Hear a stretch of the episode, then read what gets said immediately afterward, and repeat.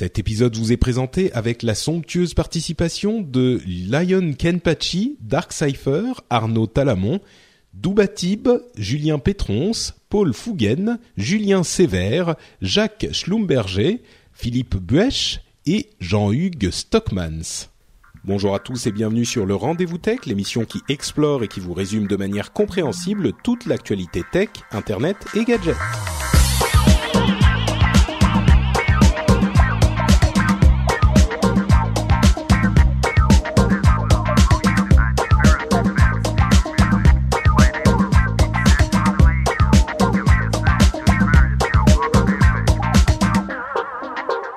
Bonjour à tous et bienvenue sur le Rendez-vous Tech. Le Rendez-vous Tech, c'est l'émission bimensuelle où on vous propose de vous résumer, de vous expliquer toute l'actualité tech toute l'actualité tech, internet et gadget.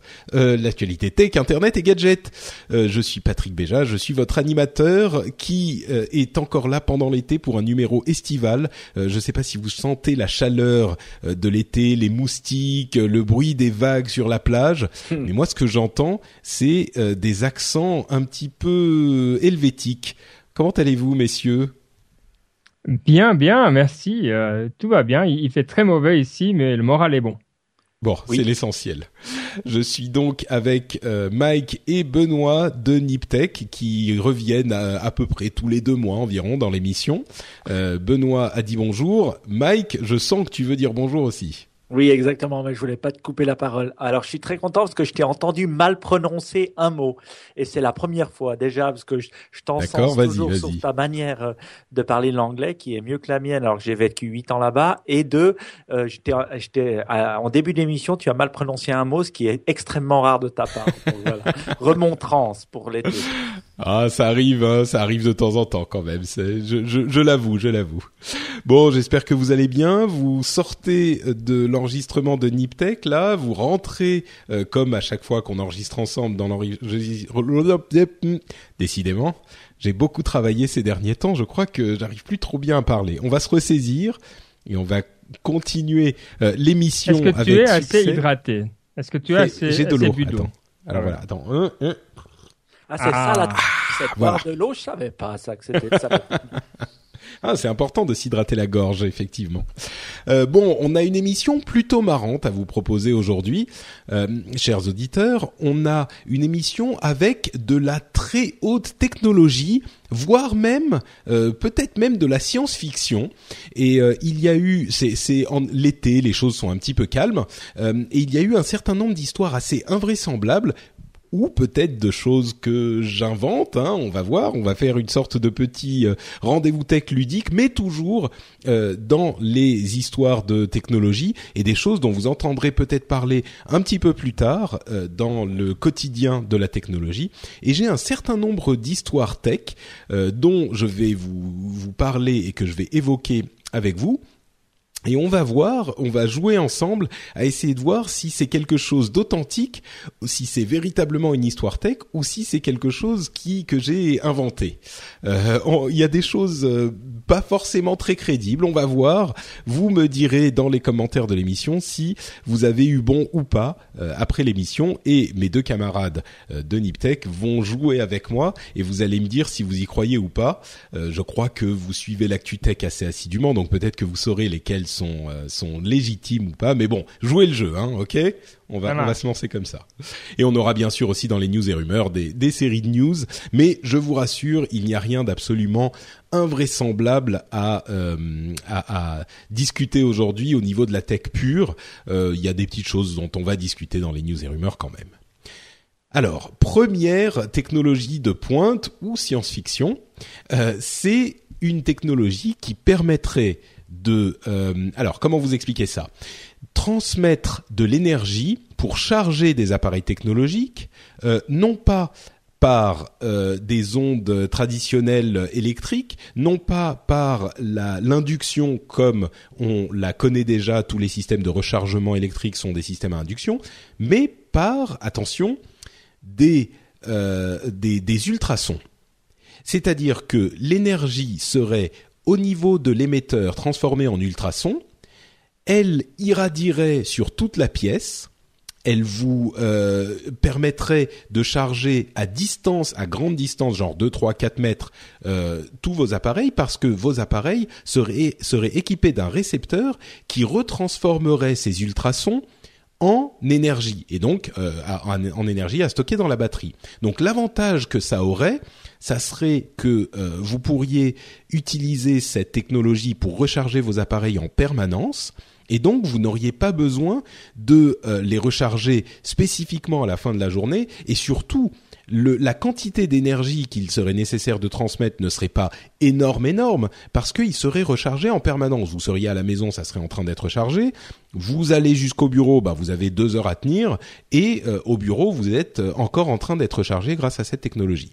Ça s'appelle U-Beam, U beam, beam ça veut dire rayon. Euh, et ça serait disponible d'ici deux ans commercialement. Alors, messieurs, est-ce que vous pensez que c'est crédible ou pas? Alors moi, je me lance avant Ben, une fois n'est pas coutume. Euh, moi, je pense que oui, c'est crédible. Pourquoi? Parce que euh, deux raisons. C'est la première, c'est vraiment quelque chose qu'on cherche à faire, c'est-à-dire pouvoir charger euh, son téléphone de manière sans le brancher à une prise. On voit que c'est un des plus gros problèmes que tous les utilisateurs ont. Euh, euh donc ça, ça c'est vraiment voilà un souci sur lequel tout le monde travaille. Donc je me dis bon, ah. ça, ça peut faire fort. Et en plus, une fois n'est pas coutume, c'est pas un scientifique, mais une scientifique qui a trouvé, qui a trouvé qui a fait cette découverte. Donc, pour ces deux raisons, je dis oui, D'accord. Eh ben écoute, euh, oui, bah effectivement, tu l'as dit, hein, c'est effectivement une histoire réelle. Euh, bingo, c'est vrai, euh, et c'est une technologie qui est beaucoup plus, beaucoup moins science-fiction qu'on aurait pu le penser, parce qu'elle a été présentée il y a déjà un certain temps au public et elle fonctionnait, et elle a été retardée parce qu'il y a eu un problème entre la fondatrice et son cofondateur, qui était un problème légal. Aujourd'hui, ils ont résolu ce problème et ils sont en train de s'attaquer à la l'arrivée sur le, le marché public. Alors Bon, ils disent d'ici deux ans, ça sera peut-être un petit peu plus long. Et puis, je suis pas convaincu que ça réussira commercialement. Mais par contre, la technologie elle-même de transmettre de l'énergie par ultrasons et entre parenthèses, les ultrasons, c'est pas des micro-ondes, hein, c'est pas euh, des trucs de, de, des ondes de, de euh, téléphone portable, a priori, c'est sans danger parce que c'est la mhm. première euh, mhm. la première chose que tout le monde va demander. A priori, c'est sans danger, c'est des choses qui qui sont qu'on ne, ne qui n'affectent pas euh, l'environnement. Mais moi, ce que je me dis euh, toujours, c'est qu'il y a toujours des gens plus sensibles que d'autres. On voit sur les, les, les ondes électromagnétiques, les, les, ondes des téléphones, ça, ça a un impact, on dit, environ sur 10% de la population. Donc oui, peut-être c'est sans danger, mais on sait, sait-on réellement si ça va pas impacter en tout cas un pourcentage de la population C'est vrai. Ben oui, et puis ça reste, ça reste des ondes. Après, c'est une histoire de fréquence. Donc, euh, Ouais, je pense que c'est euh, ce que tu as dit me paraît intéressant aussi dans la mesure où des fois même quand on charge avec le chargeur USB qui est moins puissant, hein, euh, ça, en utilisant le téléphone, il se décharge quand même. En tout cas, le mien, hein, peut-être hmm. qu'il est spécialement pourri, mais c'est comme ça. Donc, euh, si c'est très très lent à charger, finalement, euh, est-ce que tu gagnes quelque chose si tu l'utilises par ah, bah, ailleurs Parce que là, c'est chargé en permanence. C'est oui, oui, bien sûr, c'est vrai. Si tu l'utilises régulièrement, enfin en permanence, en continu, c'est vrai que ça serait pas. Bon, peut-être que ça serait une technologie complémentaire. Bon, bref. Hmm. Donc, transmission d'énergie par ultrasons peut-être que ça arrivera. Une autre histoire euh, que vous, dont vous allez me dire si vous y croyez ou pas, c'est la possibilité par un algorithme d'extraire du son d'une information visuelle, c'est-à-dire d'une image. Euh, ça serait une sorte de microphone virtuel. Euh, je vous explique, de microphone visuel, pardon. Je vous explique. Quand il y a un son qui est émis. Euh, évidemment, on, en parlait tout à l'heure, ce sont des ondes qui vont donc faire vibrer euh, certains objets. Et à vrai dire, tous les objets plus ou moins, euh, de manière plus ou moins importante. Et si je suis dans une pièce et que je suis en train de parler à Ben, et qu'il y a dans la pièce un paquet de chips posé sur une table, et qu'il y a de l'autre côté de la rue Mike qui a une caméra ultra haute définition qui est en train de filmer le paquet de chips. Est-ce que euh, avec ce fameux algorithme magique là, en analysant les vibrations du paquet de chips, il pourrait reproduire le son qu'il y a dans la pièce? Mike, euh, bon, c'est Mike qui a commencé. Ben, qu'est-ce que tu en penses?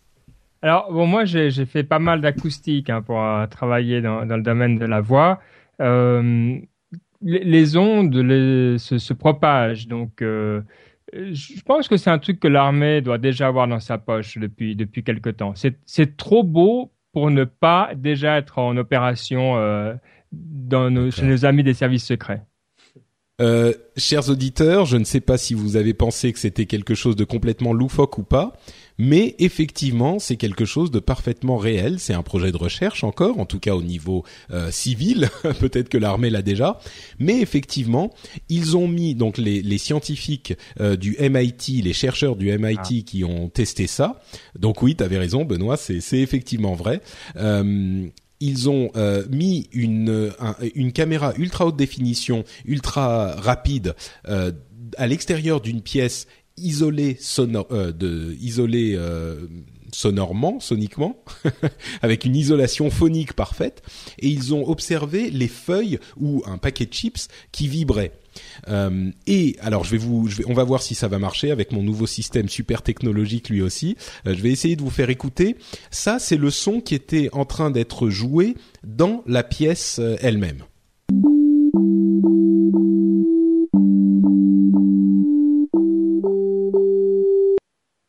Donc, euh, vous voyez, c'était un truc relativement simple, mais voilà ce que ça donne avec la l'analyse de l'image. Hein, je vous rappelle, ils n'entendaient pas du tout de son, ils, analysent juste les feuilles de l'arbre qui bougent.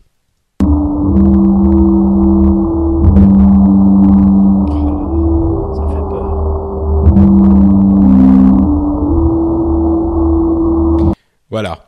Euh, c'est effectivement, comme tu le dis, Mike, ça fait un petit peu peur. Parce que ça euh, fait assez Big Brother. Hein.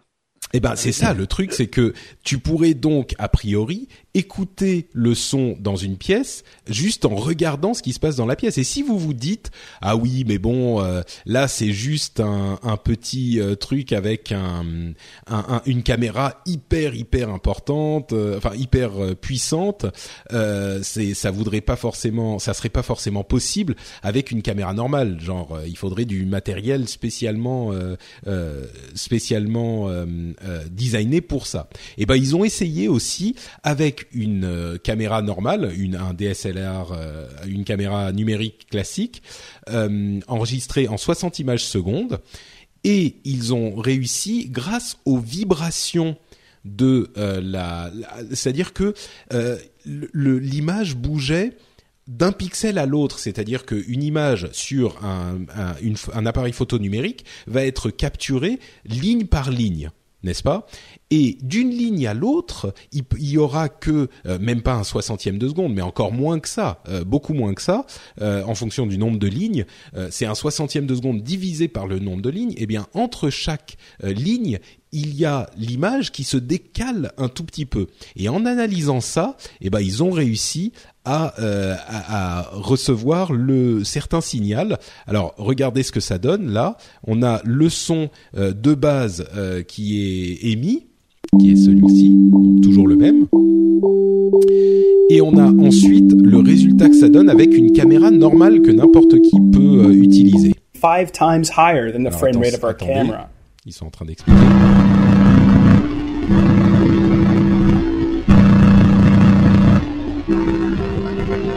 Donc bon, c'est pas parfait, mais euh, c'est quand même euh, pas lamentable, quoi. Alors c'est terminé de critiquer votre boss euh, derrière la vitre alors qu'il a des caméras braquées sur vous en le critiquant mais en faisant un large sourire. Ceci est terminé, mesdames, messieurs. Exactement. Euh, je crois qu'il y a euh, une autre euh, analyse, je vais finir avec ça, c'est à partir des euh, écouteurs qui étaient posés sur le sur le bureau, les écouteurs qui étaient branchés sur un, un, enfin qui étaient branchés nulle part, qui étaient juste posés sur le bureau. Et ils utilisent Shazam pour reconnaître le morceau. Voilà, c'est Under Pressure, bien sûr. Donc voilà. voilà, donc ça c'est vrai aussi. Impressionnant, non? Est-ce que ça peut être euh, euh, utilisé de manière médicale? Je ne sais pas. J'essayais de, de, de, de, de, me projeter, me dire est-ce que ça pourrait être utilisé pour, euh, je sais pas, les, les malvoyants ou des gens comme ça pour hmm. les aider? Intéressant, je sais pas, c'est une c'est une bonne question. J'imagine que ce genre de technologie pourrait avoir effectivement des des applications qu'on n'imagine même pas vraiment encore. Mhm. Mais ça pourrait ça pourrait être intéressant. Troisième sujet, euh, comment créer un réacteur pour aller pour se déplacer dans l'espace sans euh, euh, consommable, sans fuel, sans euh, combustible. Voilà, c'est le terme que je cherchais. Il y a un, long, long euh, débat qui a lieu à propos d'un propulseur à micro-ondes euh, qui aurait été inventé par, il y a plusieurs années, par un, un jeune homme, un scientifique britannique qui s'appelle Roger Shawyer, qui l'appelle le EM Drive qui, en émettant des micro-ondes dans un euh, tube fait de manière spéciale, hein, c'est un truc très scientifique, a généré une force très très très faible, mais une force tout de même. C'est-à-dire que ça défie toutes les lois de la physique parce qu'il crée une force à partir de euh, rien finalement, euh, à partir de, de quelque chose qui n'avait pas de mouvement. Alors, euh, on s'en est beaucoup moqué. Il y a des Chinois qui ont euh, recréé ce résultat et aujourd'hui, enfin il y a quelques semaines, la NASA aurait euh, publié un papier selon lequel, bon, il faut encore le passer en revue, mais selon lequel ils auraient réussi à reproduire le résultat aussi. alors, est-ce que c'est moi qui invente euh, cette histoire ou est-ce que on peut effectivement imaginer qu'il y aura dans l'espace un jour euh, des fusées, des vaisseaux spatiaux qui seront propulsés par des euh, machins à micro-ondes sans sans réacteur avec combustible? Alors moi, je vais dire non pour faire l'avocat du diable et pour les fausses raisons, parce que la NASA n'a rien inventé depuis très longtemps. Et la, dernière, la dernière grande success story, c'était l'homme sur la lune. Donc, euh, d'accord, ok, voilà. très bien. Donc toi, tu crois pas, Mike Et, puis c'est, ben, imagine, on apprend depuis la, les écoles primaires euh, que rien ne se crée, rien ne se perd. Et là, tu nous dis que ça se crée. Non, ça va à l'encontre de ce que me disaient mes enseignants primaires. C'est euh, inacceptable. Eh ben écoute, euh, alors là c'est un petit peu controversé, mais oui, l'histoire est effectivement vraie. Euh, il y a le monde scientifique qui a été un petit peu tourneboulé. Il y a, euh, enfin tourneboulé. À vrai dire, je dis le monde scientifique, c'est un petit peu la presse généraliste, parce que si l'histoire, euh, on en a parlé comme ça, et la NASA a effectivement publié un papier sur le sujet, il se trouve que quand on y regarde d'un petit peu plus près, les expériences menées par la NASA, euh, qui était la première source vraiment fiable et réputée à parler de ce EM Drive, de ce réacteur euh, sans combustible, euh, il y en a en fait, il y a des petites choses discutables, en ce sens que la NASA a publié ses résultats, mais dans les résultats, ils avaient un réacteur construit selon les spécifications du fameux monsieur et un réacteur test qui n'était pas censé fonctionner et les résultats qu'ils ont eu en fait sont comparables entre les deux. Alors oui, les résultats sont, sembleraient montrer qu'il y a une très très faible force qui a été créée, mais euh, ça, elle a, ce résultat a aussi été retrouvé sur celui qui n'était pas censé la créer. Donc, bon, a priori, euh, c'est pas forcément vérifiable, mais l'histoire que la NASA a effectivement créé le truc et, et publié le papier, c'est vrai. Alors la conclusion c'est quoi? C'est une force parallèle qui euh, qu'on ne comprend pas qui agit sur les deux. Eh ben écoute, euh, c'est soit ça, euh, soit c'est juste des conneries. Mais on sait pas encore. Une autre tu sais quoi ça me fait penser? Ça me fait penser à cette histoire de, de, particules qui allaient plus vite que la lumière et puis en fait non. Mhm. Je pense qu'on va avoir un truc dans le genre. C'est très possible, c'est très possible toujours dans l'espace, euh, ne revenons pas tout, tout, de suite sur Terre. Euh, dans l'espace, on aura besoin d'oxygène quand on va aller sur euh, sur Mars. Et qu'est-ce qui crée de l'oxygène? Je vous pose la question. Ah, euh, tous les, les, les plantes. Voilà, merci Ben. J'ai cru que t'allais que planter ma démonstration là. Et eh bien, moi je pense que ce qu'il faudrait faire pour euh, donner de l'oxygène aux, euh, aux, spationautes qui iront sur Mars, c'est créer une plante ou une feuille artificielle qui serait en fait une sorte de, de petite machine qui crée de, enfin même pas une machine, mais une feuille qui créera de l'oxygène euh, elle-même comme une feuille normale, une feuille naturelle, mais là, ça serait une feuille artificielle. Euh, donc simplement, hein, vous, savez comment ça, fonctionne. Elle prend de la lumière, de l'eau, du CO2 et elle fait de l'oxygène. Et l'avantage, c'est qu'elle va pas mourir, c'est qu'elle va, on n'a pas besoin de la, de la euh, euh, soigner. Il n'y a pas de cycle, etc. Elle est juste là pour créer de l'oxygène. Alors, vous y croyez ou pas? Moi, avec tout ce que j'entends avec les nanotechnologies, je, je me dirais oui, mais je serais curieux de savoir en quoi est faite cette feuille. Eh bien, écoute, elle est faite en matière scientifique parce que oui, effectivement, elle existe bien. c'est une feuille synthétique qui est très légère, euh, qui, qui, résiste bien sûr beaucoup plus longtemps et qui euh, produit de l'oxygène à partir de euh, bah, de l'eau, du CO2 et de la lumière. Donc ça pourrait effectivement, si on n'a pas encore le réacteur euh, qui, qui nous permettra d'aller sur Mars, on a peut-être la le moyen de créer de l'oxygène pour qu'on puisse respirer, parce que le voyage va prendre beaucoup plus longtemps puisqu'on n'a pas ce réacteur super magique qui nous permettra d'aller vite. Moi, ce que je trouve intéressant avec des inventions comme celle-ci, c'est qu'on peut aussi l'utiliser sur Terre, là où on pollue beaucoup, pour faire l'inverse de ce qu'on fait avec toute la matière, toutes les matières qu'on crée. Euh, ben, on peut s'imaginer aussi ben, avoir ce genre de choses pour dépolluer la Terre je trouve. Ah, mais c'est pas mal ton idée. C'est-à-dire qu'on n'a plus besoin des plantes naturelles. On pourrait avoir que ces plantes artificielles. Pas mal, Mike. Très très bien. Ou on pourrait traiter, je sais pas, le CO2. Ou on pourrait traiter certaines matières euh, euh, néfastes à l'homme et à la nature euh, pour les rendre bénéfiques ou quelque chose comme oui, ça. Mais j'aime bien cette idée de transformation. Oui, c'est sûr, c'est sûr. Mais là, on a déjà sur Terre des, des plantes, des vraies, tu vois. Donc, on n'a pas besoin forcément de plantes artificielles. Euh, la prochaine génération des, euh, cellules, des, cellules, des batteries à lithium euh, pourrait avoir une capacité doublée. Alors, comment est-ce que ça marche? Là encore, c'est un petit peu compliqué, mais il y a une histoire de cathodes qui sont plus proprifiées pendant l'utilisation et que donc l'énergie se conserve mieux. Euh, ça serait euh, une, une technologie qui pourrait être applicable dans pas si longtemps que ça, qui pourrait doubler la euh, vie, la, la, durée de vie de nos batteries. ben, est-ce que tu y crois? Ou les, tout ce qui est batterie, comme je t'ai dit avant pour mon téléphone, j'ai besoin d'y croire. Là, c'est une question de survie d'y croire. Donc oui. Et si tu me dis non, ça va être difficile de me récupérer. Mais moi, j'aurais eh une question, c'est de, me poser la, c'est de me dire, je, j'y connais pas grand chose en technologie des batteries, mais est-ce qu'on a, on utilise tous des batteries à lithium sur nos téléphones portables ou pas? Ah, aujourd'hui, oui, c'est tous des batteries, c'est toutes des batteries euh, lithium-ion. Hein. Donc, euh, c'est, c'est, c'est, c'est quelque chose de très euh, commun aujourd'hui. C'est la technologie. Alors oui, j'ai envie d'y croire. en fait, c'est une modification de la manière d'utiliser euh, les ions de la partie lithium-ion.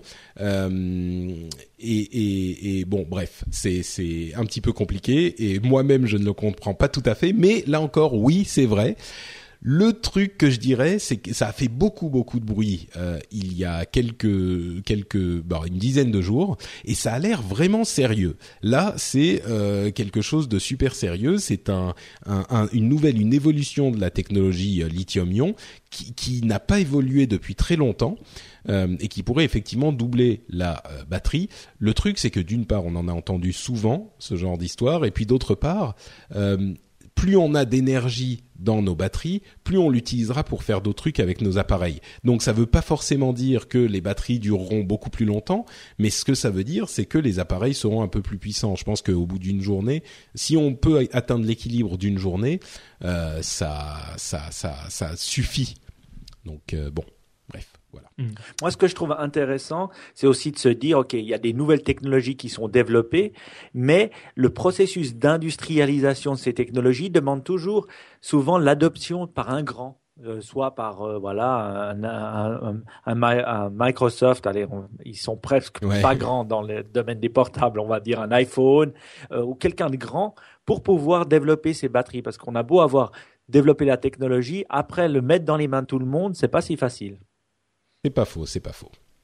Euh, bon, on a encore plusieurs petits trucs euh, sur lesquels je vais passer un petit peu rapidement. Euh, on a d'une part où, où je l'ai, où est-ce que je l'ai mis? Ah oui, voilà.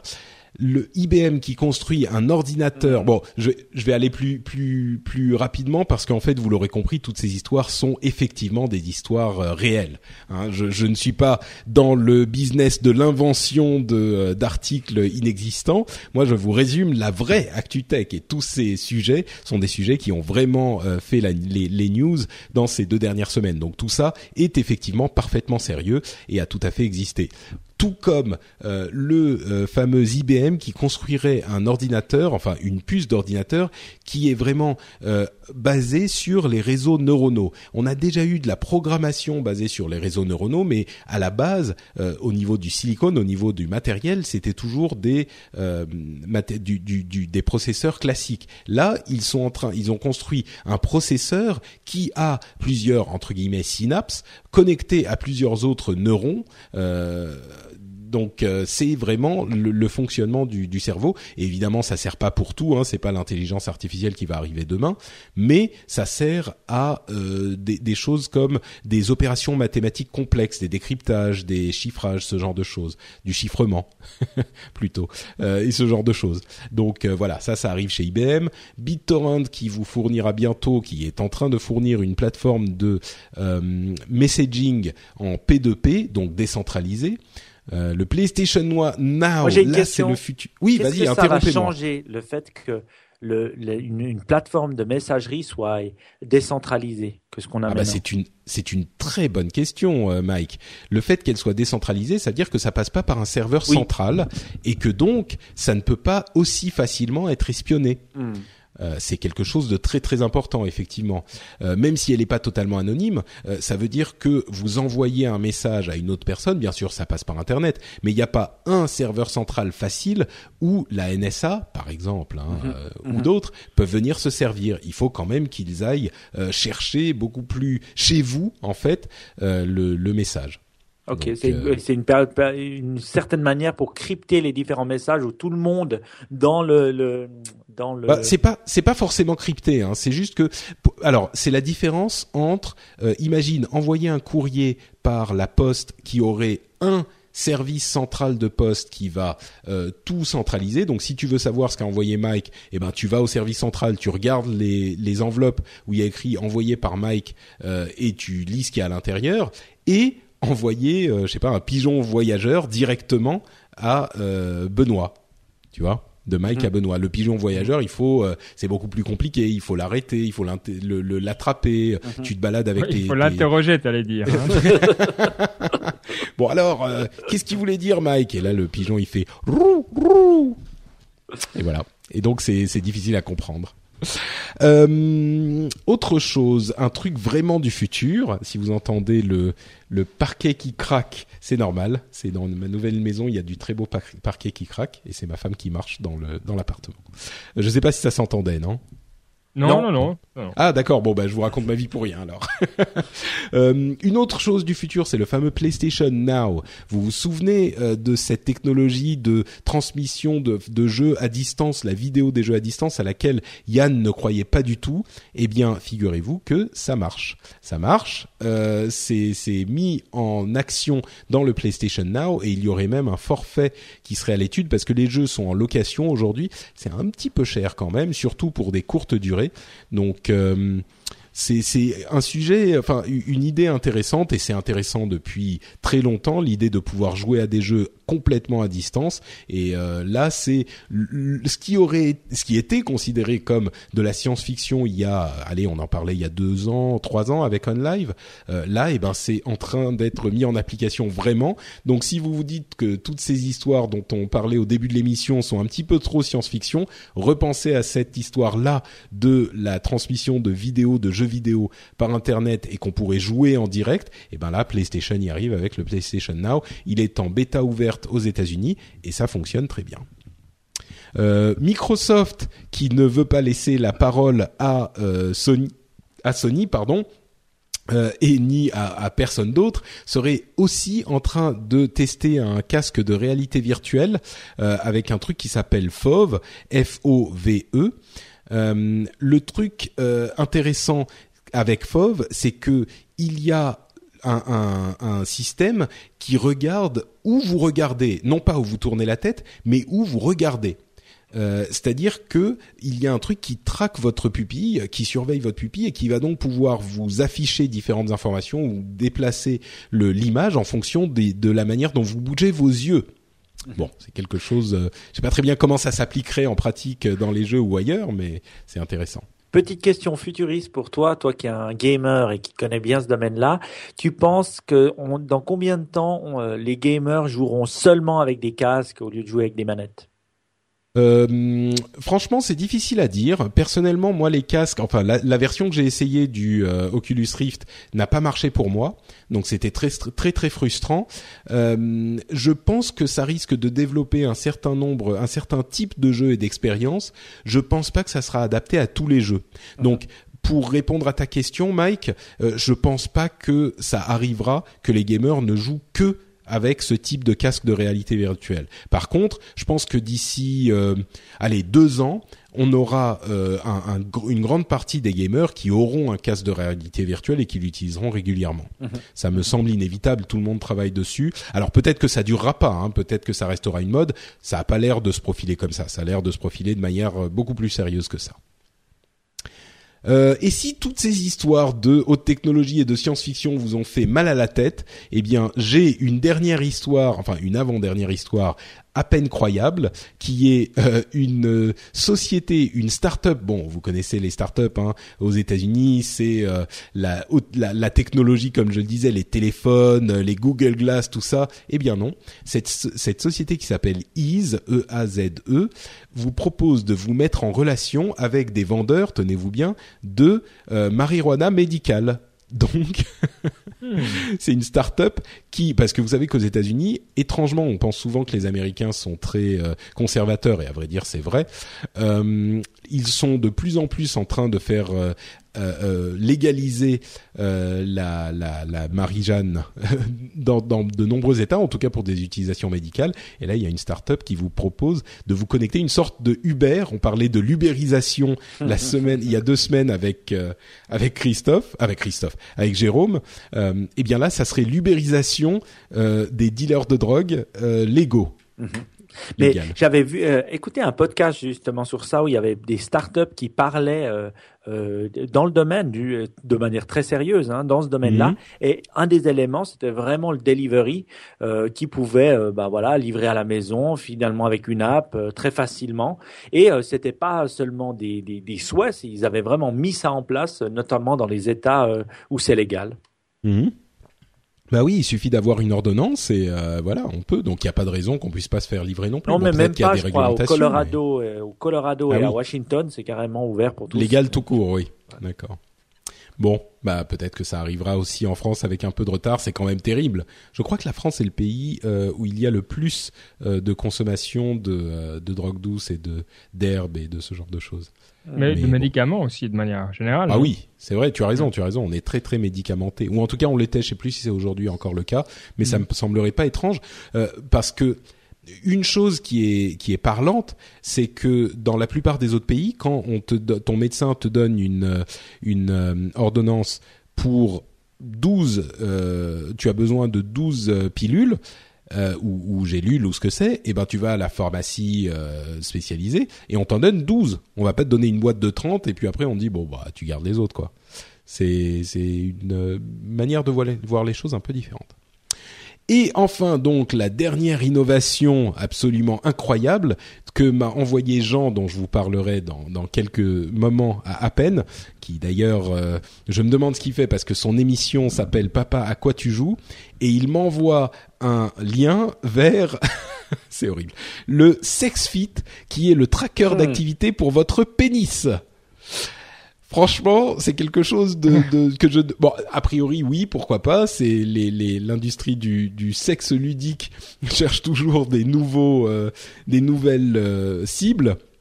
Eh bien voilà, si vous êtes adepte de ce genre de choses, ou peut-être pour pimenter un petit peu votre vie sexuelle de geek, vous mhm. pourriez utiliser le SexFit qui va. Euh, alors il y a tout un, toute une série d'histoires. Il est disponible en blanc et en rose, et il y a même une app que vous pouvez télécharger pour suivre euh, vos, vos, vos, vos, performances. Et il y a un, un entraîneur personnel avec un mode vibration, etc., etc. Moi, ce que je trouverais génial, c'est d'utiliser ce SexFit et de le mettre en, en, euh, d'avoir une interface sur son sur son app Jawbone ou sur son app Fitbit, afin que bah, toute sa communauté puisse voir euh, ses expériences et ses activités. Ça, ça serait pas mal. Écoute, euh, je pense qu'on pourra en parler aux développeurs de cette de ce petit de ce petit add-on. Bon, vous l'aurez compris, on n'avait pas été très sérieux euh, pour cet épisode, enfin pour ce début d'épisode. C'était un petit, c'était un petit peu euh, l'épisode d'été, euh, mais il y a quand même des choses très intéressantes. Moi, l'histoire qui m'a, enfin les deux qui m'ont le plus impressionné, c'est d'une part cette technologie U-beam de rechargement qui est quand même très sérieuse, et bien sûr l'algorithme qui extrait le son à partir des vidéos, qui est invraisemblable. Mm Bon, on fait la pause avant de passer à nos news et rumeurs et donc revenir vers des sujets un petit peu plus euh, un petit peu plus tech euh, traditionnels.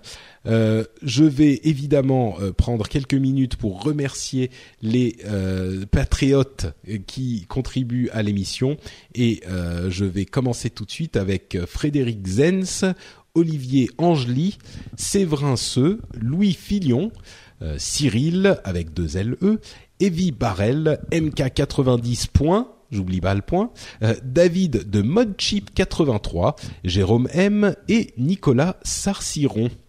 Merci à vous tous, messieurs et mesdames. Vous êtes absolument merveilleux et je ne peux pas exprimer ma reconnaissance. Euh, à combien on en est, tiens, du Patreon euh, On est toujours au-dessus, bien sûr, de, euh, de, de 1000 dollars par épisode. C'est absolument incroyable. Euh, oui, c'est, c'est, il y a en fait 350, 355 patrons euh, qui sont euh, qui contribuent à l'émission. Si vous pensez que l'émission a une certaine valeur pour vous, si vous pensez que l'émission euh, vous apporte quelque chose, vous pouvez aller sur patreon.com, patreon.com/rdvtech et voyez si vous seriez peut-être intéressé par l'idée de contribuer à l'émission, comme déjà beaucoup de patrons, de patriotes le font. Et entre parenthèses, euh, je vais faire un tout petit peu de teasing. Euh, J'aurai peut-être une annonce euh, qui, qui, intéressera euh, les gens début septembre. Mhm. On verra ce que c'est. Hmm. C'est un petit, on verra, on verra ce que c'est. C'est un tout petit truc, tout pas pas important du tout. Un tout petit, voilà. On verra. Non, tu vas, tu vas vraiment te lancer, arrêter ton travail chez Blizzard et te lancer à 100% dans le podcast? Hmm, bon, vous devrez attendre euh, septembre pour voir ça. Alors, et vraiment, allez, il faut donner sur Patreon. Hein. On veut tous voir Patrick faire que ça. Ouais. Ouais, bon, on verra. on verra en septembre. C'est marqué, hein, c'est marqué en plus. Il faut attendre les 5000 par contre. Ah oui, c'est ça, c'est vrai. Le, le 24 truc à 5 heures sur 24. Hein, 24 heures sur 24 de podcast. Et franchement, c'est vraiment incroyable. Je trouve ça génial. Ben, qu'est-ce qu'on attend pour le faire, nous? Je sais pas. Ah ben, euh, qu'est-ce que vous attendez? Il faut, qu'on copie ce modèle. Il est, il est vraiment génial. il marche. Ok, départ. Ben, la semaine prochaine, on aura un Patreon. Hop. Magnifique. Ah ben, je savais pas que ça allait arriver aussi vite. Le plus dur, ça va avoir des d'avoir les 1000 dollars par émission, mais on va s'y atteler. Eh ben, bon courage, bon courage à vous. Euh, évidemment, tous les détails sur niptech.com. Non, .com, oui, c'est .com. Tout à fait. Bon et un autre petit euh, petit détail, euh, il y aura à la fin de l'émission une deuxième annonce de Jean justement de Papa à quoi tu joues. Il fait une émission euh, super sympathique qui s'appelle Papa à quoi tu joues, qui est concentrée sur les moyens de jouer quand on est un petit peu occupé avec avec ses enfants. C'est des jeux vidéo notamment et d'autres types de jeux. Donc il y aura l'annonce à la fin de l'émission. Je vous encourage à l'écouter. News et rumeurs, euh, mon Macintosh a planté, surplanté et replanté. Et comme je ne suis pas du genre à euh, abandonner ou à jeter un ordinateur même s'il a 4 ou 5 ans, j'ai euh, je l'ai réparé, re-réparé et re-re-réparé. Les gens qui étaient sur Twitter ont pu suivre mes pérégrinations informatiques. je vous la fais courte, aujourd'hui il refonctionne et j'ai installé donc OS 10 Yosemite qui est la, la prochaine pardon, la prochaine version de OS 10 qui est disponible en bêta depuis quelques semaines. Oula, pardon. Et euh, je voulais juste donner mes premières impressions très rapidement. Et bah figurez-vous que j'aime beaucoup l'interface. Franchement, elle est pas mal du tout. J'étais pas un super super fan de l'interface euh, d'iOS 7, mais celle du nouveau OS 10, elle est pas mal du tout, euh, très plaisante visuellement. Je sais pas si vous l'avez essayé, mais non, moi j'ai vu juste des petits bouts. Euh, j'ai des gens qui se sont plaints pas mal de la transparence et qui ont de la peine à gérer ça, qui ah, trouvent ça désagréable. Ouais. Moi j'aime bien. Pas toi, d'accord. Mais c'est quoi les, les, gros les différences flagrantes par rapport à un autre OS euh, oh bah à l'OS précédent, c'est surtout visuel en fait. Il y a quelques, ah, visuel, quelques oui, il y a, y a, quelques fonctionnalités euh, différentes aussi, mais euh, principalement c'est visuel, oui. C'est c'est la, la, chose qui saute aux yeux euh, immédiatement. Il y a des choses un petit peu en plus, hein. il y a des trucs assez agréables à utiliser, mais c'est pas fondamentalement différent non plus. Et au niveau de la puissance de son de son ordinateur, est-ce que si tout d'un coup il faut changer de Mac si on installe ça ou ça peut fonctionner ah bah sur un ancien le, le, mien, il a 4 ans. Euh, il fonctionne très bien. C'est un vieux MacBook Pro euh, euh, qui est un Core 2 Duo, je crois, et il fonctionne hmm. très bien. Donc euh, non, pas besoin. Euh, Netflix envoie enfin les, les, les officiations officielles, les invitations officielles le 15 septembre. Euh, c'est dit, c'est sûr. Il y a des, des invitations officielles, pardon, qui sont envoyées pour euh, les détails qui seront livrés, le lancement qui seront livrés, qui, arrivera le 15 septembre. Donc en gros, je vous résume parce que je n'arrive plus à parler. Euh, Netflix sera disponible en France le 15 septembre. voilà. Ah bah ça c'est beau, ouais. Mais bon, c'est une bonne quoi Déjà, Canal Plus s'était fait voler tout le sport par euh, euh BTV, comment il s'appelle? Je me souviens plus. Bein Sport, non? Mais, Bein Sport. Et je crois qu'ils se sont fait voler vraiment beaucoup d'abonnés. Et là, ils vont en perdre encore plus. Euh, c'est possible, c'est possible. Euh, il y a eu une grosse grosse histoire sur la sécurité des clés USB et euh, je vais vous expliquer rapidement. Euh, ça va, ça va de euh, le monde a, a, explosé et on ne peut plus utiliser de clé USB à bon non en fait c'est un petit peu c'est un petit peu commun et tout le monde on, enfin ça change pas la fin ça, ça, change pas grand chose ça, ça, ne va pas avoir de conséquences pratiques trop importantes c'était déjà connu en fait ce qui se passe c'est que sur tous les périphériques USB ou quasiment tous il y a une petite mémoire de un contrôleur qui est euh, avec une mémoire qui, dont il se trouve qu'elle est réinscriptible. Euh, et cette mémoire peut être modifiée, euh, comme l'ont montré les chercheurs qui ont découvert cette vulnérabilité, et donc elle peut être modifiée Botox Cosmetic, out of botulinum toxin A, FDA approved for over 20 years. So, talk to your specialist to see if Botox Cosmetic is right for you. For full prescribing information, including boxed warning, visit BotoxCosmetic.com or call 877-351-0300. Remember to ask for Botox Cosmetic by name. To see for yourself and learn more, visit BotoxCosmetic.com. That's BotoxCosmetic.com. Pour euh, être réécrite et être utilisée pour faire pour créer des virus et ce genre de choses. Je simplifie beaucoup, hein, mais euh, le problème c'est que c'est pas la clé USB elle-même. Et je dis la clé USB en fait c'est tous les périphériques USB et donc c'est pas la clé USB si on parle d'une clé euh, qui va avoir le problème, c'est-à-dire que vous pourrez pas votre scanner antivirus ne pourra pas voir ce qu'il y a le contenu de la clé USB parce que c'est un truc qui existe en amont de euh, la clé elle-même, qui est le contrôleur de la clé qui va dire à l'ordinateur ce qu'est la clé et ce qu'elle fait. Donc vous pourriez par exemple euh, brancher un euh, clavier dont le firmware aurait été modifié pour apparaître comme autre chose ou même une, une, souris ou une clé USB de, de, stockage qui aurait été modifiée pour être un clavier et pour envoyer des commandes à l'ordinateur. Et c'est à peu près indétectable et c'est à peu près insoluble comme problème parce que euh, toute la, tout le système USB, toute euh, l'infrastructure USB fonctionne de cette manière. Et on est encore dans cette phase où la vulnérabilité vient d'être euh, découverte ou plutôt publiée.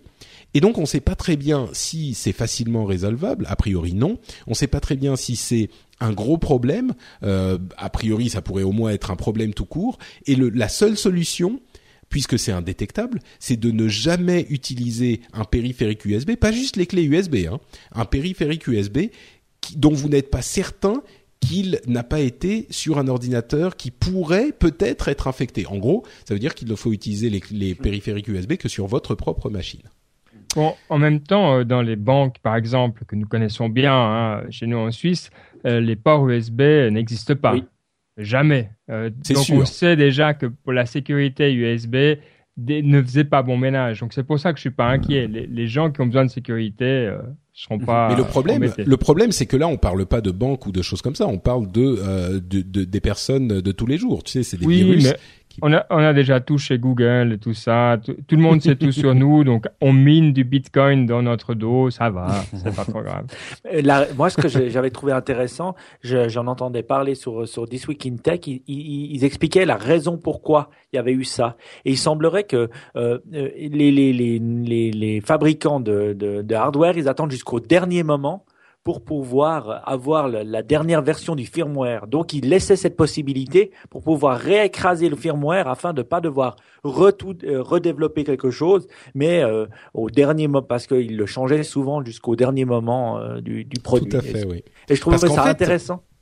Non, mais tu as tout à fait raison. En fait, il n'y a pas de raison d'avoir euh, ce, ce, cette partie de l'appareil qui soit réinscriptible. A priori, c'est le contrôleur. Une fois qu'il fonctionne, il fonctionne. Sauf qu'ils produisent ces puces en quantité industrielle et qu'ils ne veulent pas, que, bah, comme tu l'expliquais, euh, avoir à, à, à, refaire tout un batch de production entier euh, s'il y a eu un bug qui a été trouvé à un moment. Donc, ouais, tout à fait.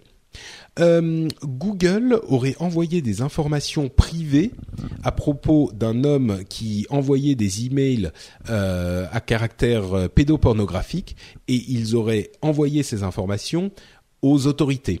Alors, bien sûr, la pédophilie c'est un grand problème et on ne va pas on, ne va pas s'émouvoir du fait que cet homme-là ait été attrapé.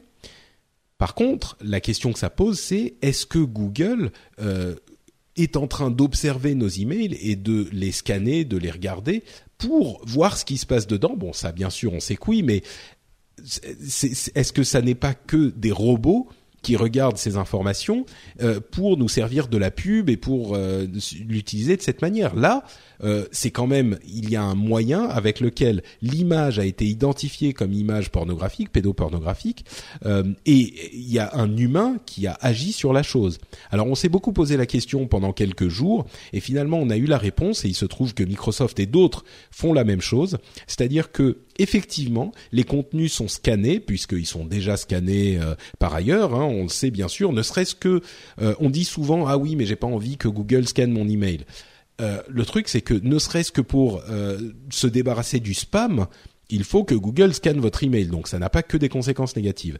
Bref, il scanne les emails et il y a un système qui s'appelle photo DNA, euh, photo ADN en fait, qui, qui, qui produit un code, je schématise, mais qui produit un code pour qui est unique pour chaque image et qui le compare ensuite à une base de données euh, d'enfants qui ont disparu et de base de données d'images justement pédopornographiques. Et s'il y a une correspondance entre ces codes, cet ADN de photo, ce H, euh, il, y a euh, un signal d'alarme qui est donné. Et à ce moment-là, un humain va aller regarder le contenu de l'email et voir s'il s'agit effectivement de, quelque chose qu'il faut signaler aux autorités.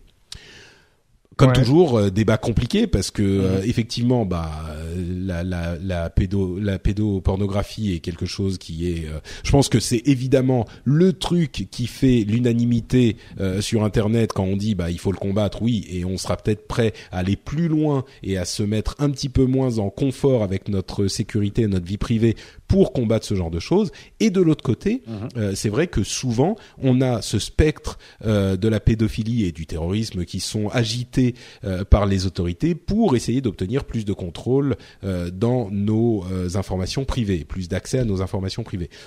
Je pense que là, dans ce cas précis, on est dans une configuration où les choses sont quand même compréhensibles et acceptables et le fonctionnement, ils sont allés aux autorités directement, il y a un système qui est automatisé et qui est raisonnable. je pense que là, on n'y trouvera pas grand-chose à redire. Est-ce que Vas-y, vas-y. Ben. juste pour dire, à l'époque euh, où j'étais chez Google, on avait des, des, guidelines très très précises sur que faire euh, quand on tombait sur du contenu euh, de, de, ce style. Et il y a des, faut voir qu'il y a des équipes entières hein, qui, qui passent en vue, pas seulement ce qu'il y a chez les utilisateurs, mais sur Internet en général, pour éviter les liens du moteur de recherche. Donc c'est vraiment un gros business chez Google, tout ça. Et c'est extrêmement dur pour ces équipes aussi. Donc, euh, ouais, c'est un peu. Euh, euh, moi, je, suis tout à fait favorable à ça. Et, c'est vrai que quand on travaille dans ce genre de boîte, il y a toute la, la, face cachée qu'on ne peut pas voir du monde bah, qui est là quand même. Quoi. Bien sûr. Mais la question, c'est est-ce qu'il devrait, est-ce qu'il faudrait regarder même ces choses-là et ce qui est privé est privé, non? Euh, non, parce euh, y a, au bout d'un moment, il y a quand même un intérêt public. Et puis euh, là, la, barre est tellement loin dans le fait qu'il y a un intérêt public que pour moi, ça pose aucun problème je me fais l'horrible avocat du diable, mais du coup, quand tu regardes ce genre de choses, euh, est-ce que tu n'as pas le danger que euh, les petits analystes euh, qui sont dans la salle de, d'analyse justement se mettent à regarder plus que ce qu'ils sont censés regarder? Bon, en même temps, il y avait eu cette espèce de scandale il y a, il y a trois ans, deux trois ans, d'un ingénieur de mm. Google qui avait pris contact avec un adolescent pour des raisons qui n'étaient pas claires, pas forcément de, de l'ordre de, de de pédophilie, mais enfin, à un moment donné, il y a, des gens qui ont accès à, nos informations. Ça, de toute manière. Euh, maintenant, ils cryptent de plus en plus, etc. Mais bon. Donc. Euh, C'est ça que je me disais aussi. Euh, si on veut vraiment cette privacy totale et avoir la vie privée, il y a aussi du cryptage, hein, PGP et autres qui existent et qui permet ça. je pense qu'il y a des technologies qui sont à même d'être utilisées. Je pense pas que Google peut scanner nos emails si on les crypte. Donc, je me dis, on a un service déjà gratuit qui s'appelle Gmail qu'on peut utiliser. Euh, bien sûr, ils nous fournissent de la pub, bien sûr si, bien sûr ça. Après, voilà, si on veut de la vie privée, il y a des outils qui existent qu'on peut utiliser et qu'on a qu'à utiliser. Euh, est-ce qu'on a le droit de dire crypté ou faut dire chiffré? Non, il faut dire chiffré. Il faut dire oh, chiffré, hein. Aïe, aïe. oui. Ah, moi, je me fais engueuler à chaque fois. Donc, il faut pas dire digital, euh, il faut dire numérique, il faut pas dire crypté, il faut dire chiffré. Voilà, voilà c'est bon, on est bon, on est bon. C'est bon, on a tout fait. Euh, Est-ce que Free va racheter l'un des plus, enfin un des euh, opérateurs euh, de, téléphonie mobile et d'internet aux États-Unis, qui s'appelle T-Mobile, qui est en, en, en vente, et l'un des, un autre qui s'appelle Sprint, était en concurrence pour acheter T-Mobile? Est-ce que Free serait en train d'envahir les États-Unis? Bon, visiblement non parce que T-Mobile a dit bah non en fait cette offre qui allait qui était pourtant sérieuse qui était une offre de 15 milliards de dollars euh, n'était pas assez élevée. Entre-temps, les négociations avec Sprint euh, se sont cassées la figure. Donc euh, il y a toujours peut-être une possibilité pour que Xavier Niel revienne à la charge et veuille euh, racheter T-Mobile. Ça serait effectivement une. Euh, j'ai dit Internet, c'est mobile, hein, bien sûr, comme son nom l'indique, mhm. T-Mobile. Mhm. ça serait quelque chose de très intéressant de voir Free se lancer à la conquête du marché mhm. américain parce que il est très comparable à ce qu'était le marché français avant son arrivée sur le marché français. Il y a une, un certain nombre de, de, gros acteurs, un marché qui est un petit peu sclérosé et c'est le type de marché absolument mûr pour qu'un petit trublion vienne euh, perturber mhm. les choses et faire mhm. avancer les choses. Donc euh, moi, je trouve c'est une super chose. Je peux mhm. que le, l'inviter à racheter T-Mobile, euh, T-Mobile pour 15 milliards. je pense aussi ils ont besoin peut-être d'une visibilité, d'une vision européenne des choses, où on voit qu'en Europe, ben, pas seulement grâce aux entreprises, mais grâce à tout ce qu'on a fait, ça marche mieux qu'aux États-Unis. Donc, euh, je pense que ça serait super de voir une entreprise française aussi aller euh, aller aux États-Unis et pas seulement l'inverse. Bon, après, ce qui est bizarre, c'est quand une... normalement tu rachètes, toi, t'es Google, tu rachètes une boîte euh, qui est plus petite que toi. Mais là, si j'ai bien compris, Iliad est plus petit que T-Mobile. Donc euh, ça vient des, des, trucs un petit peu bizarres en termes de qui rachète quoi, euh, comment.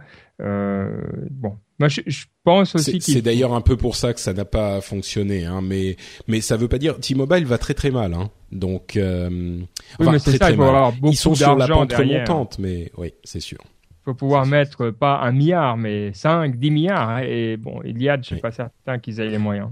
T-Mobile appartient toujours à Deutsche Telekom? Tout à fait, oui. Ok. Donc ils n'ont pas besoin de vendre de Chez Telecom, ils ont bien assez d'argent. oui, c'est sûr, mais ça ne veut pas dire qu'ils vont pas le faire. Hein. Tu sais, euh, c'est peut-être un, un, Enfin bref, il y a plein de raisons pour lesquelles ils pourraient vouloir, vouloir vendre. Euh, Twitch, vous connaissez Twitch euh, Si vous ne le connaissez pas, eh bien, il faut commencer à, le, à apprendre à le connaître parce que c'est un service extrêmement populaire chez les jeunes. C'est un service qui vous permet de regarder des gens jouer à des jeux vidéo ou des compétitions de jeux vidéo en direct. Eh bien, ils ont fait un immense changement qui a fait beaucoup de bruit en autorisant, ou plutôt en implémentant un système de détectage euh, automatique de musique parce que les utilisateurs de Twitch, euh, pendant qu'ils jouaient à des jeux, souvent mettaient de la musique euh, dans le fond et laissaient cette musique pendant qu'ils jouaient en direct, et ensuite les vidéos étaient archivées. Eh bien, Twitch a mis un système qui est un petit peu comme celui de YouTube, qui détecte la musique et qui supprime le son sur des blocs de 30 minutes euh, quand il détecte un morceau qui n'est pas autorisé, qui est copyrighté. Euh, évidemment, il y a eu tout plein de problèmes avec ça. Euh, ils ont fait plein d'autres choses aussi. Ils avaient, en fait, avant, ils archivaient l'ensemble de toutes les vidéos qui, avaient été streamées. Et les gens streamaient parfois 4, 5, 8, 9 heures par jour. Et, et tout ça était archivé automatiquement. Maintenant, c'est plus le cas. Ce qui euh, Twitch avait été euh, pressenti visiblement pour un rachat par YouTube. Donc certains ont dit ah mais c'est pas logique s'il se faisait racheter par YouTube, YouTube n'a pas besoin de libérer euh, de l'espace sur les, les, disques. Donc pourquoi est-ce qu'il supprimerait les archives? En même temps, YouTube, oui, ils ont déjà un système similaire pour voir quelle musique copyrightée est utilisée. D'un autre côté, certains ont dit ah mais oui, cette ce deal qui était dont on entendait parler depuis longtemps, eh bien si finalement il ne se fait pas, c'était un deal pour un milliard, hein, vous vous souvenez, euh, si finalement il ne se fait pas, Twitch a besoin de mettre de l'ordre euh, dans leur maison, de réduire les coûts, de se euh, faire un petit peu mieux voir au niveau légal, etc., etc. Bon, le, ils ont fait beaucoup d'erreurs dans l'implémentation. Ils ont dit qu'ils allaient corriger ces erreurs. Euh, Qu'est-ce que vous en pensez, vous? C'est le, le, nettoyage avant d'être acheté ou c'est le nettoyage parce qu'ils ne se font pas racheter? On, on, regarde dans notre boule de cristal, hein, là, on n'en sait rien. Moi, je, moi, je, je fais un grand parallèle de Twitch avec YouTube avant qui se fassent racheter. Ils avaient aussi des gros problèmes de, de, euh, de, copyright et ils devaient les régler. Et le fait de s'être vendu à Google a aussi permis euh, à YouTube de faire face euh, à ces problématiques-là euh, avec les avec avec les majors. Et je pense que Twitch est un peu au même au même niveau, bien que je ne connais pas cette boîte parce que je ne suis pas un gamer et j'ai pas moins de 16 ans et que je ne passe pas ma vie devant un ordinateur à regarder des trucs de Minecraft. Je sais même pas ce que c'est Minecraft. et je et je trouve que c'est intéressant et c'est exactement la même chose que YouTube a vécu. Hmm. c'est pas hmm. faux, ouais. Bon, et puis après, c'est aussi l'ordre logique des choses. Quand tu es tout petit, c'est normal qu'on te laisse un petit peu de liberté. Quand tu grandis, euh, mhm. tu commences à prendre tes responsabilités. C'est vrai pour les services Internet comme pour les personnes. Euh, de, toutes les façons, euh, voilà, ils peuvent pas dire ouais parce qu'on est euh, cool et sympa, on peut faire ce qu'on veut. Donc moi, je trouve très bien. Ça, ça, met aussi c'est tout le monde sur un pied d'égalité. Hein. Après, je sais qu'il y a bah, beaucoup de gens qui gueulent sur YouTube hein, pour ça. Même s'il y a des petites musiques de fond qui passent, des fois, euh, euh, les vidéos se font bloquer, ils sont hyper agressifs. Ah ben il y a plein de problèmes en plus parce que parfois il y a des gens qui disent qu'ils sont propriétaires d'une vidéo d'une bande son dont ils ne sont mhm. pas propriétaires. Pareil mhm. pour les vidéos. Enfin c'est un c'est un foutoir incroyable. Euh, et entre parenthèses, Twitch ne va pas activer, même si c'était possible, ils ont dit, même si c'était possible de l'activer pour le direct, ils ne vont pas activer ce système de reconnaissance audio pour le direct. C'est uniquement pour les vidéos archivées. Mhm. Donc euh, c'est quand même intéressant à voir aussi. Il, se conforme à la loi entre guillemets jusqu'à un certain point. Euh, la loi qui est pas très claire non plus. Pardon Mike, j'arrête pas de t'interrompre. Le... Non, non, il y a pas de souci. Toi qui es dans le gaming, toi qui es dans le gaming, est-ce que tu, euh, qu'est-ce qui a fait que Twitch ait, un, ait autant de succès par rapport à une plateforme comme YouTube? Qu'est-ce qui est, qu'est-ce, quelle a été leur force que YouTube n'avait pas? C'est une très bonne question. D'une part, un système de live, euh, de, diffusion en direct qui est très très bien, euh, enfin même pas très bien développé, mais très simple. Euh, une, une gestion de la communauté qui est très efficace avec cette fonctionnalité toute bête qu'il y a une chat room attachée à la vidéo directement Mhm. donc les gens peuvent discuter entre eux et la, la spécialisation sur le jeu vidéo, c'est-à-dire que c'est devenu mhm. une destination très très nette et très très claire quand on veut regarder des jeux vidéo. Alors parfois c'est les tout derniers jeux vidéo qui viennent de sortir, on veut voir quelqu'un qui y joue pour se faire une idée. Parfois ce sont des tournois importants qu'on va aller voir en direct comme on regarderait un match de foot. Euh, parfois, ce sont simplement des gens qui euh, jouent à un jeu spécifique ou à, à, à, différents jeux, mais c'est des gens qu'on aime bien, donc c'est leur personnalité qu'on aime bien, donc on va aller les suivre. Euh, c'est ce mélange entre spécialisation, vraiment ici on fait des jeux vidéo, et communauté et simplicité d'utilisation. Finalement, mhm. si on y pense, aujourd'hui, il y avait, euh, il y a 4-5 ans, différents, euh, différentes sociétés qui essayaient de fournir euh, des services de streaming en direct, plus ou moins gratuitement. aujourd'hui, il y en a quasiment plus. Même la mhm. société mère de Twitch, qui était Justin.tv, qui avait commencé avec un type qui se filmait 24 heures sur 24 et puis qui s'est transformé mhm. en plateforme de streaming, qui dont le, la société sœur, donc ou fille, euh, est devenu Twitch, eh bien cette société qui s'appelait Justin.tv existait et elle permettait le streaming, mais elle n'a pas eu vraiment le succès escompté. Et Twitch, qui fait finalement à peu près la même chose, mais très spécialisé sur le gaming, qui surfe sur la vague du gaming, euh, a bien réussi. Et d'ailleurs sur YouTube, beaucoup des plus grosses chaînes sont des chaînes de jeux mhm. vidéo. Donc mhm. il y a vraiment cette culture des gamers et du jeu vidéo qui s'est investie euh, sur ces plateformes et je pense que c'est en partie euh, parce qu'ils ne s'y retrouvent plus tellement sur la télé traditionnelle. Donc ce sont des gens, effectivement, tu as raison Mike, euh, plutôt jeunes, mhm. mais qui vont aller chercher euh, là où ils peuvent le trouver, le contenu qui les intéresse. C'est-à-dire que c'est des gens dont les hobbies, euh, bah ça va pas forcément être euh, le, euh, le, la série les experts Miami en short et les experts de de la Silicon Valley et les experts 42, tu vois les 42 versions de des experts. Non, eux ça ça les intéresse pas trop. la télé-réalité a priori c'est pas leur truc. les célébrités, bah ils s'en foutent un peu eux, les trucs qui les intéressent, c'est genre euh, le net, euh, la technologie et les jeux vidéo. Et eh ben, ils retrouvent là un endroit facile de vivre, euh, même pas de vivre leur passion, c'est même pas ça. C'est que ils ont un endroit où ils peuvent simplement trouver ce truc qui les intéresse de la même manière que si tu veux regarder un match de foot ou du sport, tu vas mettre Bein Sport. Donc voilà, j'ai fait une réponse un peu longue, mais. Est-ce que un jour tu feras ton podcast sur Twitch? Euh, bah, Twitch se limite exclusivement au contenu jeu vidéo. Si tu fais pas du jeu vidéo, tu peux être signalé et ton ton ton stream va être supprimé. Et en ah, plus, ah, voilà, d'accord. Ah oui oui, c'est vraiment uniquement jeu vidéo. Et en plus, il y a euh, des interruptions. Si on n'est pas abonné, il y a des interruptions pub euh, assez gênantes. Donc bon, c'est peut-être, je sais mhm. pas, mais c'est enfin ben, déjà, ils viennent d'avoir un nouveau viewer. Je suis en train de regarder FIFA King Playing Viewer, euh, des mecs qui jouent. Et puis c'est vrai que c'est encore mieux qu'un un, un, match de foot parce qu'au moins ça bouge et il y a des buts. ah mais il y a plein de. Bah, je, je, tu disais que je travaille pour Blizzard euh, il y a pas si longtemps. Il y a plusieurs de, des jeux de Blizzard euh, qui sont hébergés chez, enfin qui sont hébergés, pardon, qui sont euh, parmi les jeux les plus. Euh, oula. Voilà, là on entend ce qui se passe sur Twitch, par exemple. Ouais. Ça veut dire qu'il lance directement la vidéo avec le son. Voilà, c'est ça. euh, mais il y a effectivement plusieurs jeux de Blizzard qui sont euh, parmi les jeux les plus diffusés sur Twitch. Euh, il y a plein de jeux. Hein, c'est vraiment une plateforme euh, qui, qui, qui, est très active. Donc moi, je regarde des jeux sur Twitch de temps en temps. Hein. Moi, vous, vous le savez, je suis Est-ce qu'il y a une chaîne euh, Note Patrick euh, quand tu joues, toi euh, Est-ce que tu joues en direct des fois? Je joue pas en direct. Je joue pas en direct, non, parce que c'est un petit peu compliqué avec ma profession justement.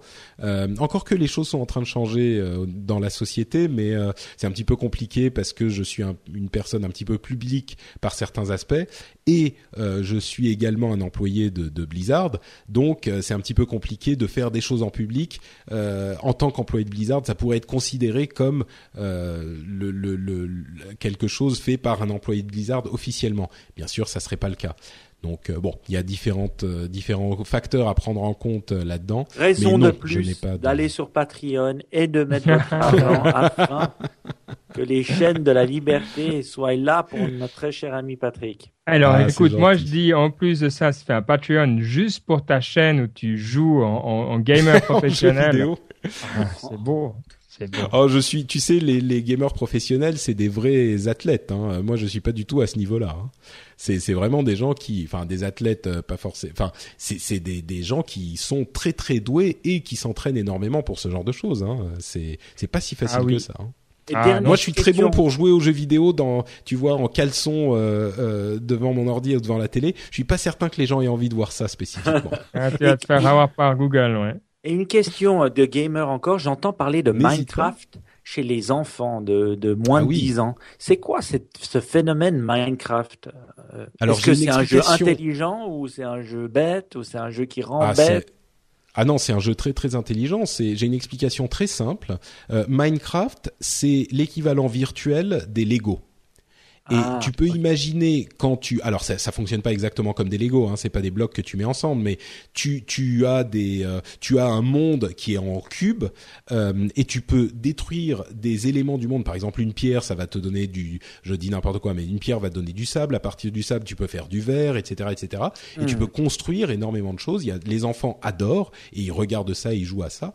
Et c'est, tu imagines ce que peut donner les Lego sans les limites euh, de, euh, bah, de, de financière, c'est-à-dire qu'il faut acheter plus de choses, d'espace, de poids, de etc.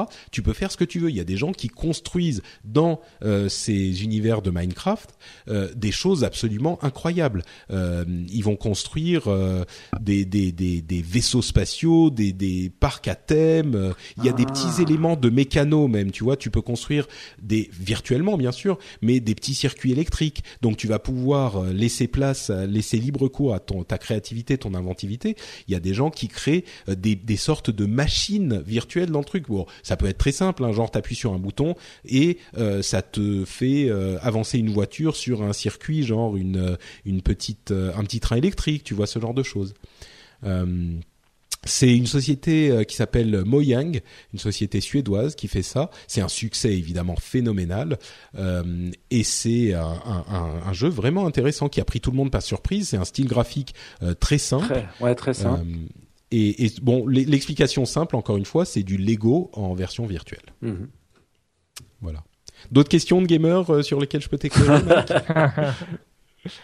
Non, c'est bon? C'est bon là. Ok.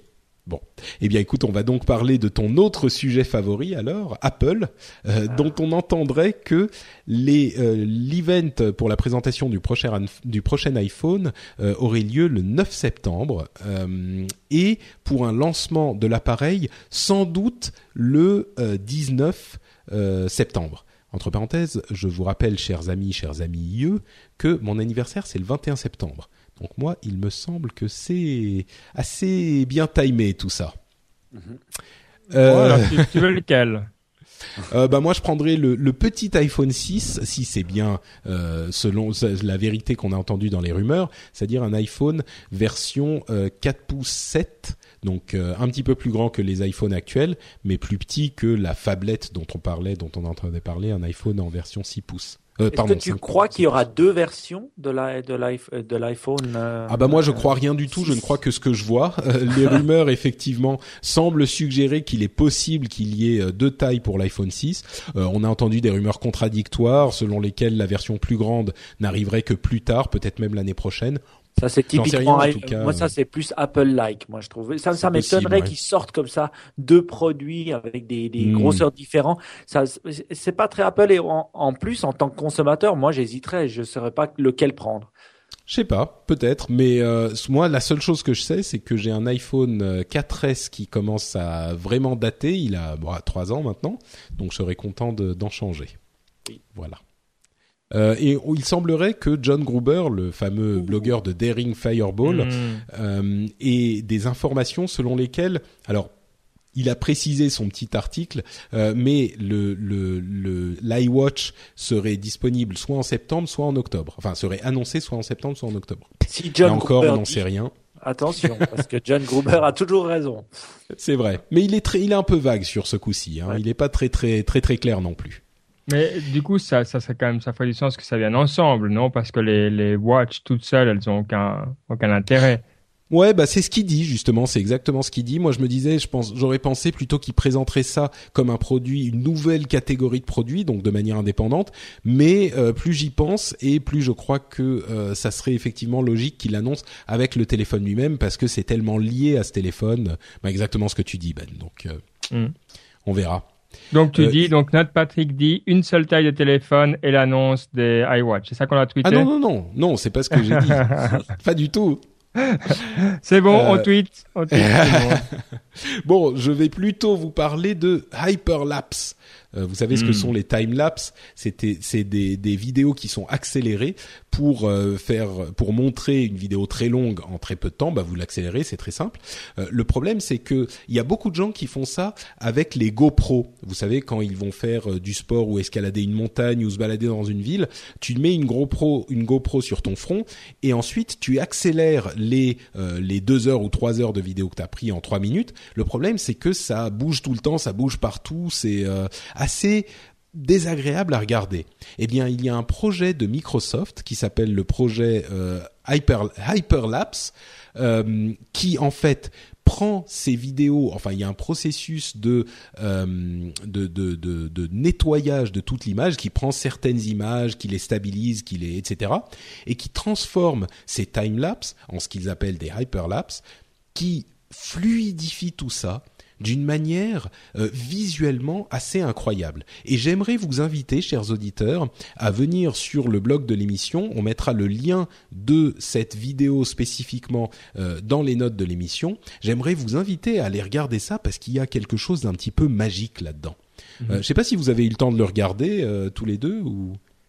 Oui, oui, oui, moi j'avais vu passer la, la nouvelle et effectivement, ça passe de quelque chose qui donne envie de vomir à quelque chose. Alors c'est toujours rapide, hein, mais c'est fluide, c'est très beau. Euh, vraiment, euh, effectivement, c'est la pièce manquante quand on voit ça. Hein. Et surtout, bon, ils font des trucs. Pardon, vas-y, Mike. Je me demandais juste à quoi Microsoft, dans quoi Microsoft va intégrer cette technologie? Je me posais la question est-ce que c'est dans son Xbox, est-ce que c'est euh, dans sur son son son operating system? Bah, c'est une bonne question. On ne sait pas très bien ce que ça peut donner. C'est vraiment un projet presque de recherche, fondamentale. Moi, je pense qu'ils ont, ils sont arrivés à ce résultat en faisant de la recherche euh, du traitement d'image, tu sais. Alors, je ne sais pas ce que ça pourrait donner, mais euh, bon, quand on voit euh, les, les, les, résultats que ça donne en ville, c'est sympa, mhm. mais quand on voit quelqu'un qui escalade une montagne, c'est c'est mhm. incroyable quoi. C'est vraiment incroyable. Mhm. On a l'impression de, je sais pas, d'être une sorte de de, de de créature qui escalade la montagne rapidement. Enfin, c'est bon. Et je sais, effectivement, je sais pas du tout à quoi ça pourrait servir. Mais bon.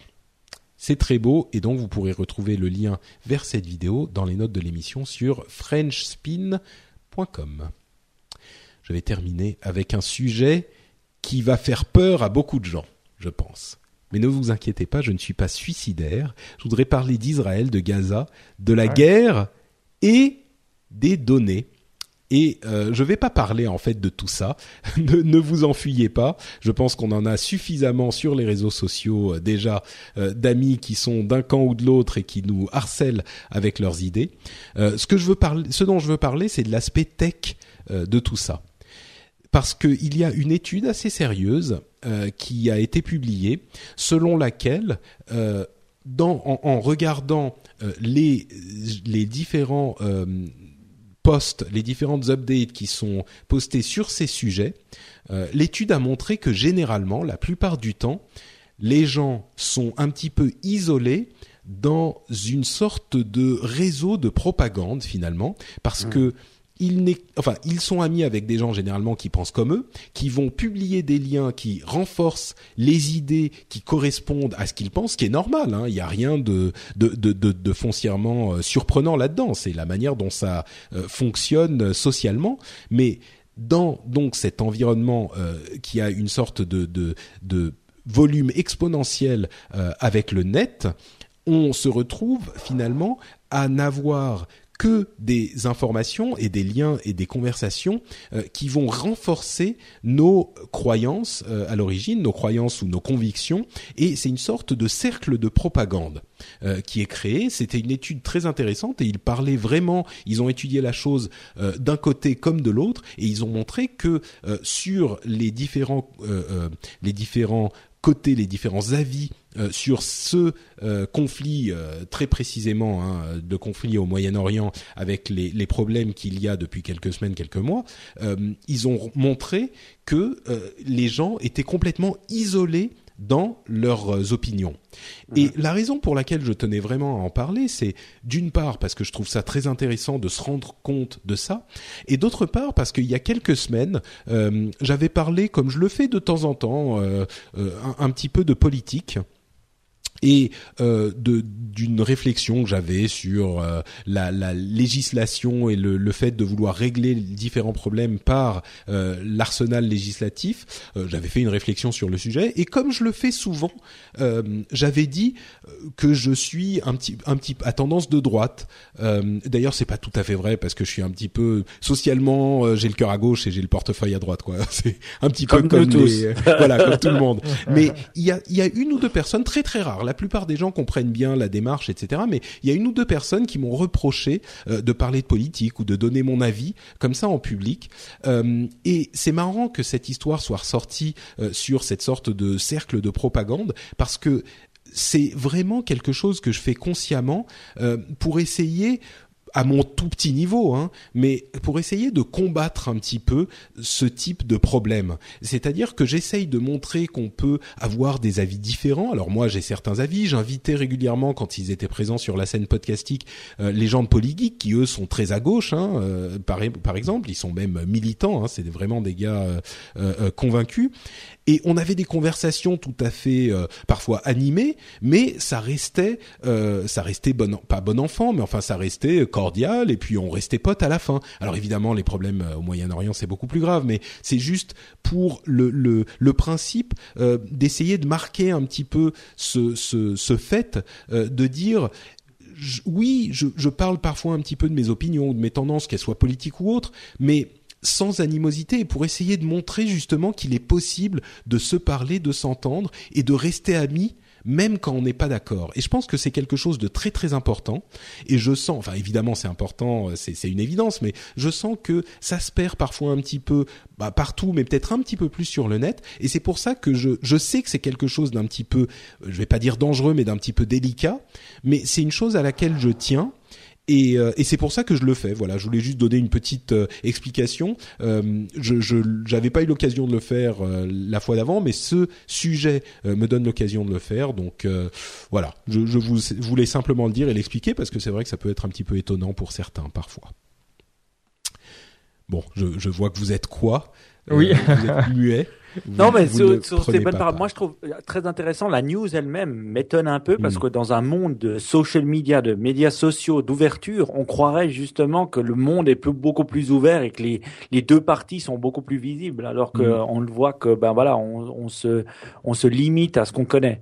Donc euh, moi je dis bah vas-y donne tes opinions, tes opinions car c'est pour ça qu'on t'écoute aussi. On veut ah bah, savoir qui est derrière le, le podcast.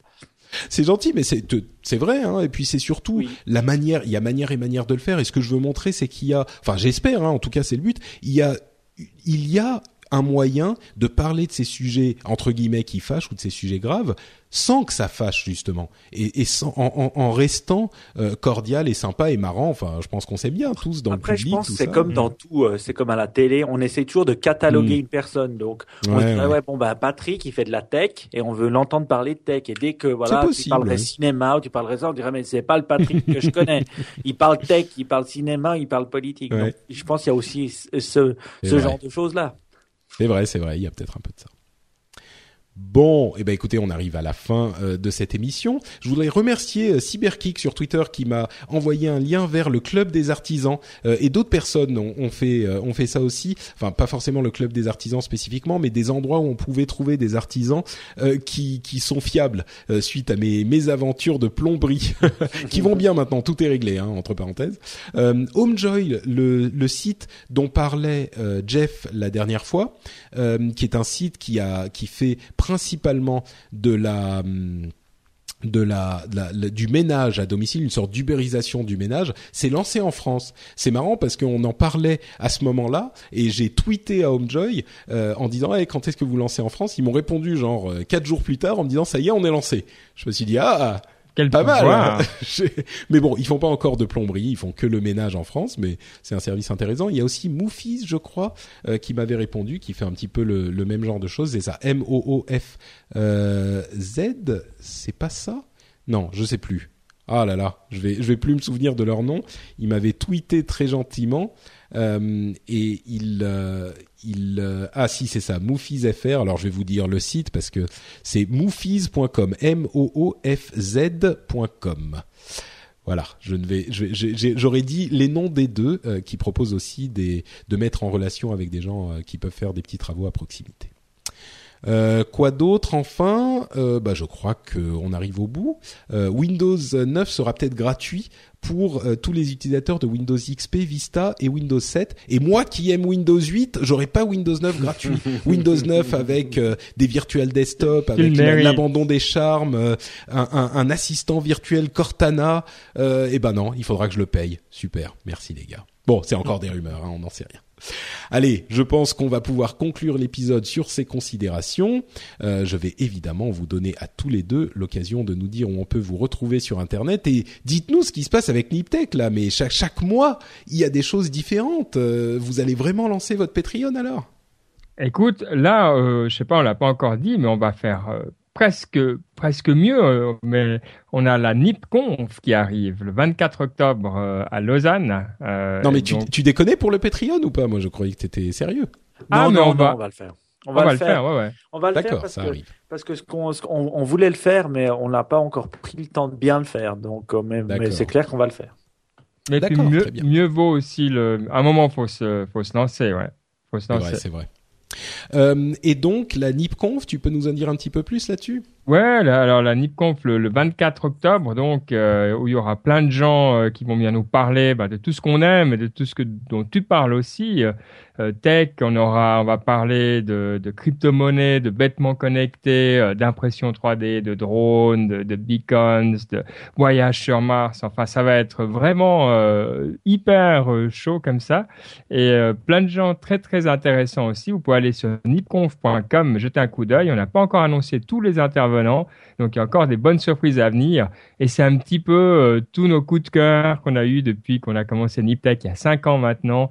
plein d'invités qu'on a eu. Enfin, c'est un grand bonheur de penser qu'il y aura tout ce monde-là, un grand bonheur. Donc, Patrick, euh, tu sais ce que tu fais le 24 octobre. Pas de souci. Bah écoute, euh, on en discutera après l'émission. D'accord. Euh, eh bien, donc c'est juste niptech.com alors pour tout ça? Nipconf.com. N I P C O N D'accord. Parce que moi je parlais. Oula, attends, il y a un moustique. Attends, attends, je vais le choper. Vas-y. Hop, je l'ai eu. normalement, il fait trop froid pour avoir des moustiques. Je pensais il ah, fait trop chaud. C'est tropical. Ah, c'est pour ça. Non, et ah, une autre. Il m'attaque. Il est pas mort. Ah si, c'est bon. Pardon. Hum, excusez-moi. je suis attaqué par un moustique zombie. Un nom, un, un, une autre, euh, un autre site web où on peut avoir vraiment toutes les, euh, les podcasts qui sont dans l'environnement euh, Nipcast. C'est N-I P-C-A-S-T, nipcast.com, où là, ben voilà, il n'y a pas seulement Niptech, il y a Nipdev, Nipedu, Nipsport, enfin, plein d'autres. Euh, et puis, si vous êtes intéressé par ce genre de choses, ben, nipcast.com. Super. Magnifique à tous les merci à tous les deux euh, pour vous retrouver. Bon, je dis toujours Twitter. Hein. Toi, c'est @bcurdy, euh, Benoît, et euh, toi, Mike, c'est @side, S Y D E. C'est bien ça. Parfait. Et pour ma part, c'est NotePatrick. Vous le savez, vous le connaissez déjà, NotePatrick sur Twitter. Vous pouvez venir sur frenchspin.com pour les notes de l'émission et cette vidéo sur les hyperlapses de Microsoft. Euh, et vous pouvez aussi évidemment aller sur euh, patreon.com non patreon.com slash rdvtech ou plus simplement lrdv.fr pour soutenir l'émission financièrement. Et je vous en remercie encore une fois chaleureusement. On vous donne donc rendez-vous pour un autre épisode dans deux semaines à peine. Grosse bise, ciao ciao Salut Ciao ciao